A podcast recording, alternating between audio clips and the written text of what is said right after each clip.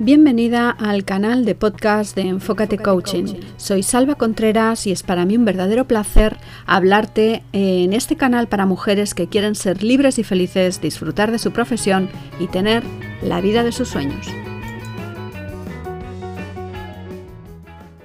¿Te has planteado alguna vez si estás viviendo la vida que quieres? Sí, ya sé que puedes estar pensando que te estoy haciendo una pregunta absurda, porque puedes pensar que, a excepción de los ricos y famosos, ¿quién puede vivir la vida que quiere? Sin embargo, la respuesta es bien sencilla. Tú.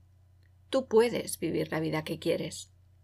Tú eres quien toma las decisiones cada minuto de tu vida. Esas decisiones son las que te llevan hoy por el camino en el que andarás mañana. ¿Eres consciente de lo que decides? ¿Tomas tus decisiones con responsabilidad o dejas tu vida en manos del destino o de otras personas que deciden por ti? No encontrar la pasión por tu trabajo en el que tienes que pasar largas horas de tu jornada o tener una ocupación poco motivante que no te ilusiona y no te aporta nada repercute a la larga en tu salud, tanto física como emocional. La falta de motivación te hace sentir agobiada y te genera sentimientos de frustración que te provocan insomnio, ansiedad, dolores de espalda o de cabeza, en una palabra, estrés. Ser responsable de tu vida y de tu futuro implica que las decisiones sobre lo que hacer en cada momento son tuyas. A veces esas decisiones ya sé que pueden ser incómodas porque hacen que salgas de ese lugar que conoces y en el que te sientes también.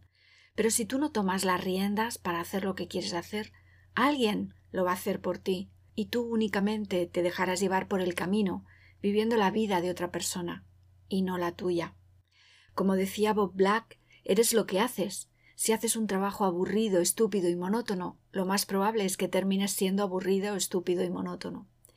Así que plantéate si de verdad quieres seguir así, si quieres vivir la vida de otra persona.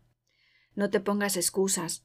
Los pensamientos del tipo no puedo hacer nada o no voy a encontrar nada mejor o soy muy mayor para otra cosa. Esos pensamientos, esas creencias son las que te han llevado a la situación en la que estás. Actúan como el pez que se muerde la cola. Si tienes pensamientos negativos, estás creándote tú misma una serie de limitaciones que actúan como un círculo vicioso y que tu mente acepta como la realidad. Por tanto, como para ti es real ni tan siquiera vas a esforzarte por tener otra clase de expectativas mejores y te darás mil y una justificaciones que terminarán por ser ciertas para ti. Decide si quieres continuar quejándote de la vida que tienes.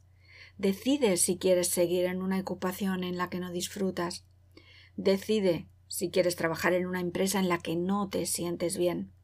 Decide si quieres tener relaciones de tercer nivel para pasar el rato Decide si quieres vivir una vida que no es la tuya. La vida que tienes solo depende de ti. La queja no es más que una excusa para ponerte en acción y emprender un camino diferente.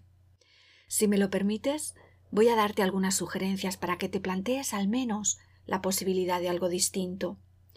Pon en una balanza virtual los pros y los contras de la situación que estás viviendo. Decide qué quieres hacer con tu vida y si decides que has llegado a tu límite, Comienza a pensar qué otros caminos puedes recorrer. Si no te gusta tu trabajo, muévete para conseguir tener algo mejor. No te líes la mante a la cabeza, a no ser que lo tengas muy claro y tengas recursos suficientes. Pero ponte en marcha. Realiza un plan de acción que te permita cambiar de aquí a unos meses o a un año. Márcate tú el tiempo. Si por el contrario la vida que tienes o las circunstancias en las que vives te compensan con un beneficio secundario del que no quieres prescindir, entonces continúa, pero cambia de actitud. Pon el foco en todas aquellas situaciones que sí dependen de ti. Piensa en tu para qué. La actitud lo es todo, así que en lugar de quejarte y de sentirte desmotivada, mira el lado positivo, porque todo tiene un lado positivo. Busca el tuyo.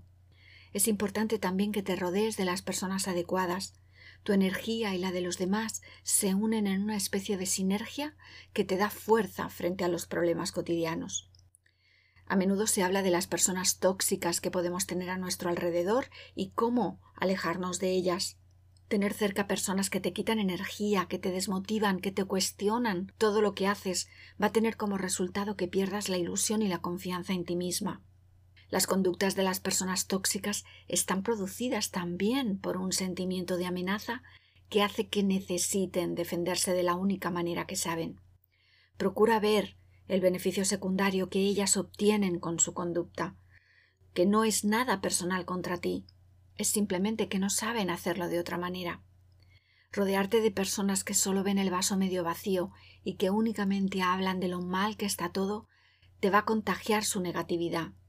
Sal de ahí inmediatamente.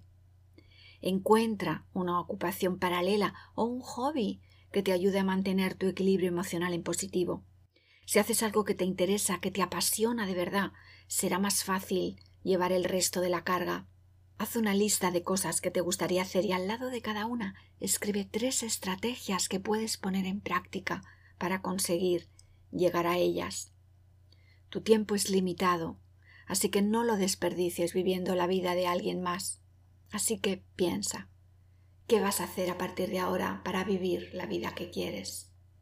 Y eso es todo por hoy. Si te ha gustado, suscríbete al canal para no perderte los próximos programas. Recuerda que cada lunes voy a estar contigo hablándote sobre mi visión de temas cotidianos y no tan cotidianos, pero siempre, siempre del crecimiento. Si quieres que hable de algún tema en concreto, pídemelo. Y ahora me despido de ti, no sin antes pedirte que seas feliz.